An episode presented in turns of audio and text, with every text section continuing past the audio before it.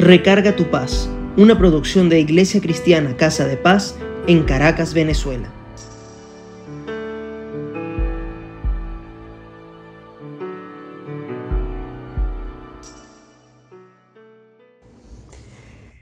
En una oportunidad les comenté que a veces el Señor me pone en vigilia y me da su palabra, o me hace orar por alguien. Bueno, esta semana me volvió a pasar y la palabra que me viene dando tiene que ver con qué debemos edificar nuestra relación con Él. Él habla del templo, de avergonzarse del pecado que podamos tener y de reconocer que el Padre Celestial es un Padre bueno, pero también es un Padre que corrige cuando ya ve que nosotros no ponemos de nuestra parte. Hoy, en Recarga tu Paz, hablaremos de cómo es el diseño que tienes de tu casa, vida, templo o como llames tu relación con Dios Padre, Hijo y Espíritu Santo. Y qué tanto eso te puede bendecir o no para que te dé paz. En Ezequiel 41, 42 y 43, Dios nos habla de cómo debe ser el templo o lugar santísimo, y especialmente en el 43 del 9 al 11, nos subraya que debemos dejar lejos el pecado y avergonzarse de cómo están diseñando su casa o templo con y para Dios. La palabra dice en 1 de Corintios 6, 15 al 19 que nuestro cuerpo es de Dios, obra suya y templo del Espíritu Santo.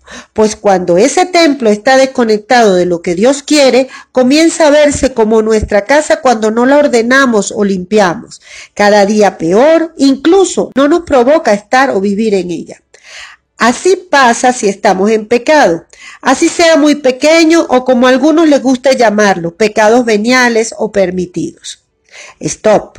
Esto no existe. Los pecados no tienen tamaño, son faltas y contaminan nuestra relación con Dios y por lo tanto nos quitan la paz.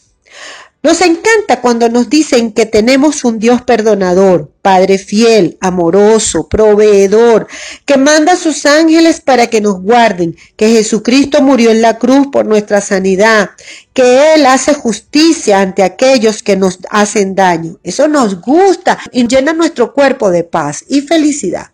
Sin embargo, en el Salmo 91, 1 y 2 dice que el que habita al abrigo del Altísimo morará bajo la sombra del Omnipotente. Es decir, se requiere habitar al abrigo del Altísimo.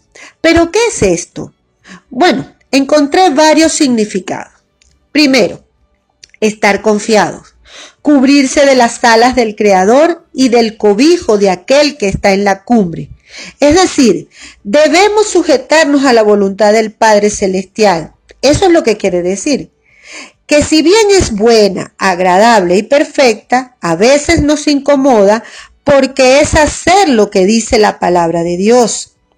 Por ejemplo, no debes mentir, no puedes ser soberbio, no puedes celar, no debes tener idolatría a nada, y así algunas conductas que quizás te incomoden. Incluso el solo hecho de ser ordenado en cualquier área de tu vida, incluyendo la sentimental o la forma de cómo comes, usas tu tiempo y dinero desde la palabra, eso es vivir al abrigo del Altísimo. Pero otro significado que encontré es que habitar viene del latín habitare, acción que se repite con frecuencia, reiteradamente. Es decir, que aquel que solo pretende vivir al abrigo del Altísimo cuando tiene un problema y una vez que se resuelve volver a querer hacer su propio camino, porque ya soy adulto, no funciona para Dios Padre. Él nos dejará ser y hacer lo que querramos, porque Él es un caballero pero así no funciona para Dios. Ese no es el templo que Él quiere que seamos. ¿Realmente quieres tener una relación con Dios Padre, Hijo y el Espíritu Santo? Pues habita el abrigo del Altísimo. Levanta tu templo en Cristo Jesús. Que tu casa, tu vida, esté sustentada sobre la roca, su palabra. Y de esta forma morarás bajo la sombra del Omnipotente, que se traduce en paz y bendiciones. Lo último que me dio Dios en estas madrugadas fue el libro de lamentaciones en el capítulo 2, que nos relata el furor de Jehová contra Israel. No dejemos que eso nos alcance. Dios nos está exhortando a tiempo. Edifica tu templo, que es tu vida, tu cuerpo con Dios. Arrepiéntete y recibe tus bendiciones y paz. Vamos a orar. Padre, en el nombre de Jesucristo y en el poder del acuerdo, estamos delante de tu altar para darte gracias, Señor, primeramente siempre por la palabra que nos das, porque nos revelas tus intenciones para nuestra vida y nuestra relación contigo. Porque de esta forma podemos saber cómo caminar bajo tu abrigo. Porque de esta forma podemos saber cómo ser unas personas que realmente caminemos bajo la palabra tuya. Señor, te damos las gracias. Bendecimos, Señor, la vida de aquellas personas que están escuchando este recarga tu paz.